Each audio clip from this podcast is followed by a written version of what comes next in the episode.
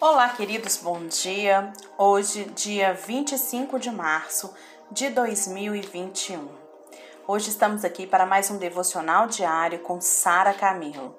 Dando continuidade ao nosso estudo, tenha expectativa de, coisas de que coisas boas virão. O nosso versículo-chave está em João, capítulo 4, verso 37 e 38, que diz assim: Pois, no caso, é verdadeiro o ditado um é o semeador e outro é o cefeiro. Eu vos enviei para ceifar o que não semeastes. Outros trabalharam e vós entrastes no seu trabalho. Nós falamos ontem sobre duas, nós falamos, queríamos falar sobre duas coisas, os dois maiores obstáculos para que a gente tenha uma expectativa positiva do futuro. Né? E a gente falou que era a maldição hereditária, que foi o que a gente falou ontem. E hoje, a lei da semeadura, a semeadura e a colheita. A segunda coisa que destrói nossa expectativa confiante de que coisas boas no futuro nós teremos é o princípio da, colheita, da semeadura e da colheita. Mais uma vez, eu preciso dizer que esse princípio está na Bíblia, mais especificamente no Velho Testamento. Lá em Oséias 8, 8 7 está escrito: Porque semeiam ventos e cegarão tormentas. Não haverá seara, a erva não dará farinha. E se der, comê-la-ão os estrangeiros. A ideia da semeadura é que um dia a gente vai ter uma colheita, certo? E logicamente, a colheita sempre será muito maior do que aquilo que semeou. Davi, ele semeou adultério de forma secreta, mas os seus filhos depois o fizeram publicamente. Ele matou o marido da mulher, mas depois o seu filho favorito foi morto. Isso é colheita. Em Daniel 6, nós, teremos, nós temos a história dos sátrapas, que perseguiam Daniel e o fizeram e fizeram com que o rei o condenasse porque ele estava orando a Deus. Por causa disso, Daniel foi lançado na cova dos leões. Mas ele foi livrado por Deus, certo? Entretanto, depois que os acusadores depois os acusadores é que foram lançados na cova dos leões, e não somente eles, mas as suas esposas e filhos. Isso é colheita. Eles pecaram sozinhos, mas toda a família sofreu prejuízo. Veja que temos todos esses exemplos aqui no Velho Testamento. A lei da semeadura e colheita é do Velho Testamento, mas ainda se aplica ao mundo. Para as pessoas que vivem sem Cristo, o que elas semeiam, elas vão colher, seja bem, seja mal. Nessas circunstâncias, queridos, como que, que poderiam ter uma experiência positiva do futuro se a ameaça estava sempre sobre elas? Como que elas poderiam ter isso? Ninguém sabia o quanto havia semeado lá no Antigo Testamento, pois eles viviam resignadamente esperando terrível colheita dos seus pecados. Como dizem em Hebreus 10, 27, eles viviam com uma certa expectativa horrível de juízo e fogo vingador, prestes a consumir os adversários. Deus realmente disse que se semeássemos, nós colheríamos. Mas quando que, disse, que Deus disse isso? Na velha aliança, queridos. Na nova aliança não existe mais a colheita do pecado. Preste atenção. Eu não estou dizendo que não há consequência para o pecado, certo? É evidente que todo pecado tem consequência, mas nós não estamos sujeitos a uma colheita. A colheita, queridos, é muito maior do que a consequência do ato. A colheita é a maldição. Além disso, nunca sabemos quando será a colheita, mas a consequência normalmente ela é imediata. Então, o que, que acontece? A colheita a gente fica esperando quando que ela será, mas a, a consequência do pecado não, ela é im imediata. Fez, levou. Se, por exemplo, você vive mentindo e enganando as pessoas, você não terá mais amigos. Isso, porém, não é colheita. Presta atenção nisso. Isso não é colheita, é a consequência do seu pecado. Qual que seria a colheita? Se você mentiu para um, centenas mentiriam para você. Se você enganou a um, outras dezenas o enganariam. Em que aspecto a colheita é diferente da consequência, Sara? A consequência é quase sempre imediata e algumas vezes a gente pode escapar dela. Se você rouba no supermercado, pode ser pego e preso. Isso é consequência, mas é possível que você roube e não seja pego. O que seria colheita então? Seria por eu ter roubado mil, serei roubado em cem mil. A consequência é parecida com a terceira lei de Newton. Toda ação corresponde a uma reação da mesma intensidade em direção oposta. Colheitas acontecem num tempo imprevisível e sempre, querido, sempre são muito maiores que a semeadura. Esta é a verdade, esta era a verdade lá da velha aliança. Qualquer pecado que você semeasse, você iria colher muitas vezes mais aquilo que você semeou. Só que não existe nenhum verso no Novo Testamento que diz que nós colhemos o pecado que semeamos. Na nova aliança, o princípio da semeadura e colheita nunca é usado para comportamento moral. Vamos lembrar que a gente está fazendo um detox. A gente está tirando né, da nossa vida espiritual os enganos que foram colocados pela religião. Certo? E esse aqui é um dos enganos que foram colocados. Gente, é muito sério. O peso da religião afasta a gente de Jesus. Certo? Mas quando a gente compreende a nova aliança, e a gente, por exemplo, sabe diferenciar consequência de colheita, a gente vai ter uma vida plena em Cristo.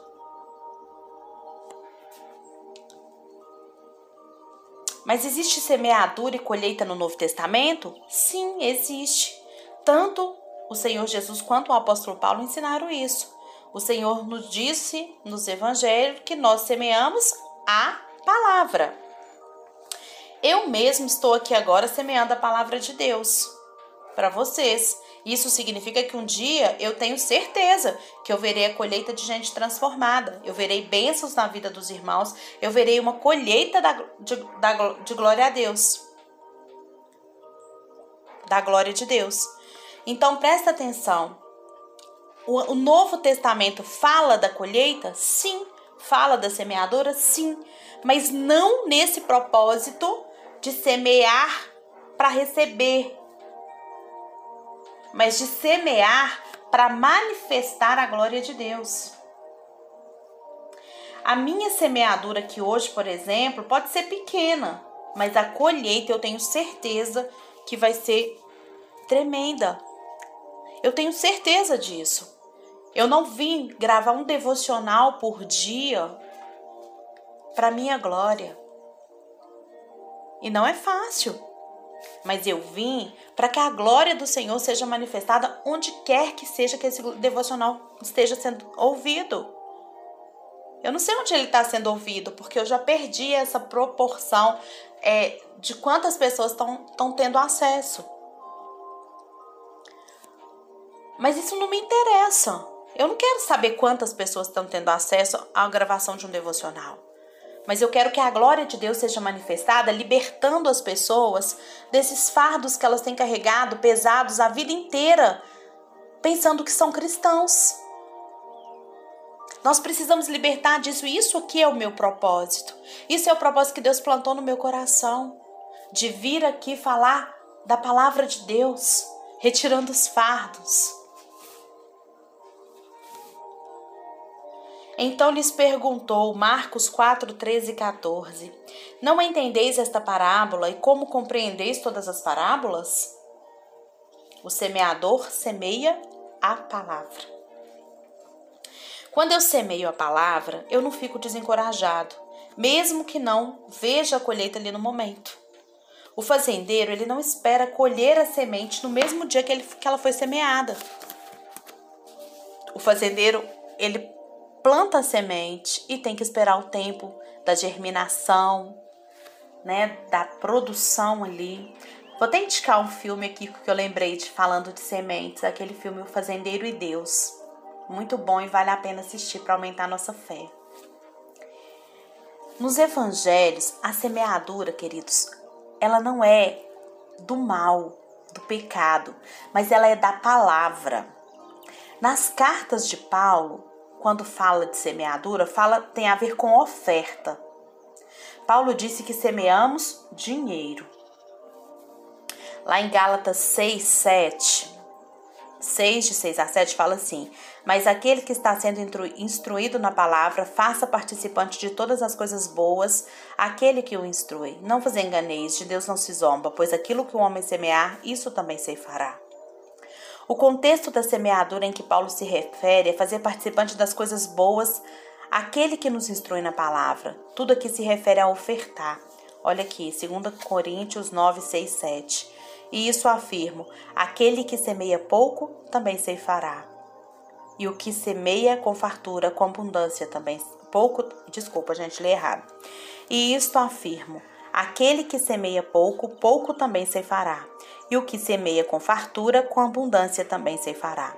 Cada um contribua segundo tiver proposto no coração, não com tristeza ou por necessidade, porque Deus ama quem dá com alegria.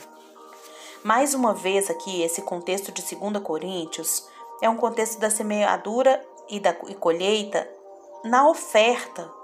Se a gente oferta com alegria, a promessa é que a gente vai colher. Em sua graça, o Senhor proveu o meio para prosperarmos tremendamente. Basta semear. Semear o nosso dinheiro. Aqui está falando de dinheiro, de ofertar de ofertar à igreja, de ofertar aos irmãos, de ofertar. É diferente de dizimar, tá? Aqui eu tô falando de oferta. Mais uma vez, o contexto da semeadura e colheita é a oferta.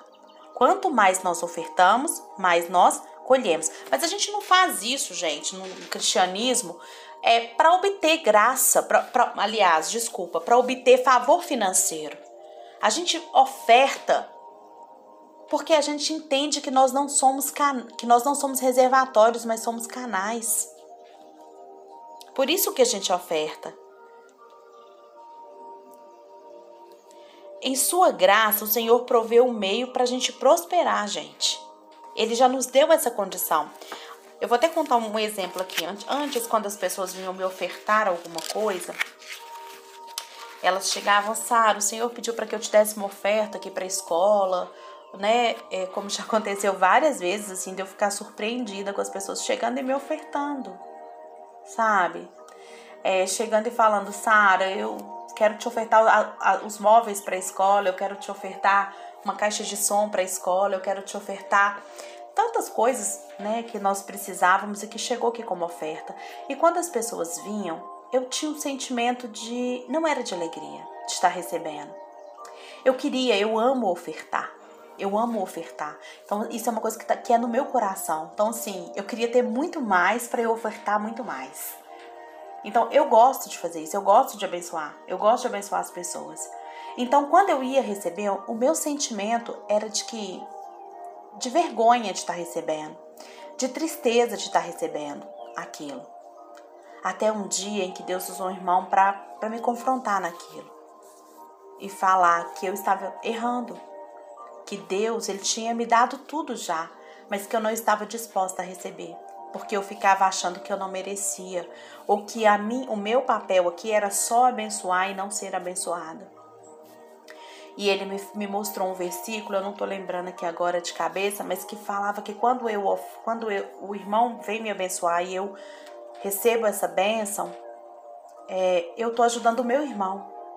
E ele me provou isso, e então nesse dia eu pedi perdão para o Senhor e falei: Pai, eu quero receber todas as bênçãos que o Senhor tiver disponível para mim. Que seja através dos irmãos, que seja através de anjos, que seja através do, do seu Espírito Santo, que seja através do que for. Mas eu não quero ser impedimento de crescimento para o outro por, eu, por orgulho, por achar que eu não que eu não posso ter esse comportamento. Então, queridos, vamos pensar sobre isso, sabe? Quando nós recebemos a oferta, nós estamos dando oportunidade ao irmão de colocar em prática aquilo que a palavra diz que ele tem que fazer, que ele tem que semear. E eu estou automaticamente abençoando a vida daquela pessoa. E quando eu oferto, quando eu abençoo, eu também estou, né, me permitindo também fazer aquilo que é o certo. Hoje, quando a gente vai estudar os princípios da, da do ensino é, financeiro, né, de, de organização financeira, a gente vê quatro pilares e um desses pilares é a oferta. Usam-se diversos nomes para isso, doação é, e outras coisas aí, mas é a oferta. Né? Então, tu, é, a, o próprio princípio é financeiro ele já te ensina que parte daquilo que você ganha é para ofertar. Sabe? E muita gente não faz isso. Muita gente acha que ah, não vou dar dinheiro para a igreja, eu não vou dar dinheiro para quem não quer trabalhar. E fica aí, cai lá na meritocracia, meritocracia e volta lá naquilo tudo. Mas aqui, quando fala do semear no Novo Testamento, nas epístolas, está falando da oferta financeira, sim. Tá? Na cruz, o Senhor Jesus ele mudou todas as coisas, queridos. Por que hoje não estamos mais esperando a colheita dos nossos pecados? Porque nós não vamos mais colher os pecados dos nossos pais e antepassados. Simplesmente, queridos, porque hoje nós vamos colher as coisas boas que o Senhor Jesus semeou lá na cruz para gente. O Senhor, ele tomou todas as semeaduras, as nossas semeaduras na cruz, para que hoje a gente pudesse desfrutar da colheita, das colheitas que são dele. João 4, 37 e 38 foi o que eu li aqui no início, que diz: Pois, no caso, é verdadeiro o ditado: um é o semeador e o outro é o ceifeiro. Eu vos enviei para ceifar o que não semeastes. Outros trabalharam e vós entrastes no seu trabalho. Um é o semeador e outro o que colhe. Hoje nós estamos colhendo semeaduras que foram feitas pelo Senhor Jesus. Ele obedeceu, mas nós somos abençoados por causa disso. Entenderam? Ele é o herdeiro, mas nós tomamos parte na herança. Esta é a graça, colher o que a gente nunca poderia ter semeado. Isso é graça, aleluia. A lei é maldição hereditária. Quando os filhos colhiam, é a maldição hereditária. Quando os filhos colhiam o que não haviam semeado. Porém, nesse caso, eles colhiam coisas ruins. Não plantaram, mas iriam colher mesmo assim. Mas neste tempo de graça, a gente continua colhendo o que a gente não plantou, só que apenas bênçãos. Não há mais maldição. Como eu já disse, volto a repetir aqui, queridos: colheita é diferente das consequências. Se, os, se eu fumo e desenvolvo um câncer no pulmão, isso é consequência e não colheita, certo? Mas a colheita tem esse aspecto de imprevisibilidade. Quando as coisas ruins acontecem a um cristão, alguém sempre diz: a gente nunca sabe o que esse irmão semeou no passado. Não é verdade?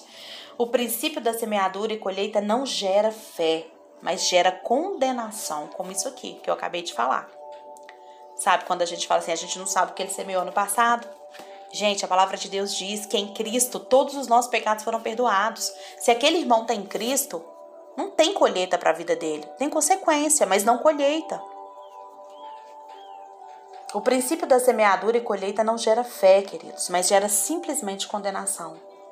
Esse princípio ele tem sido usado para roubar dos irmãos, sabe o que? O capacete da salvação. A verdade é que mesmo que no seu passado, que o seu passado seja tenebrosamente escuro, sabe? Depois que você foi lavado pelo sangue do Cordeiro, querido, você não terá passado, não terá nenhuma colheita para temer. Mesmo no Velho Testamento, a colheita não era algo final. No Salmo 126, aqueles que semeiam com lágrimas colhem com alegria. Isso é impressionante, pois a lógica seria semearmos lágrimas e colhermos uma cachoeira de prantos. Mas em vez disso, a gente colhe alegria. Olha lá, Salmo 126, 5, 6. Os que com lágrimas semeiam, com júbilo ceifarão. Quem sai andando e chorando enquanto semeia, voltará com júbilo, trazendo seus feixes. Por que, que a lei da semeadura mudou aqui? Por causa do verso primeiro que diz: presta atenção nisso. O Salmo 126, no verso 1, diz assim: quando o Senhor restaurou a sorte de Sião, ficamos como quem sonha. Então a nossa boca se encheu de riso e a nossa língua de júbilo. Então, entre as nações se dizia: Grandes coisas o Senhor tem feito por eles. Aleluia! Isso se refere a Jesus que restaurou a nossa sorte na cruz.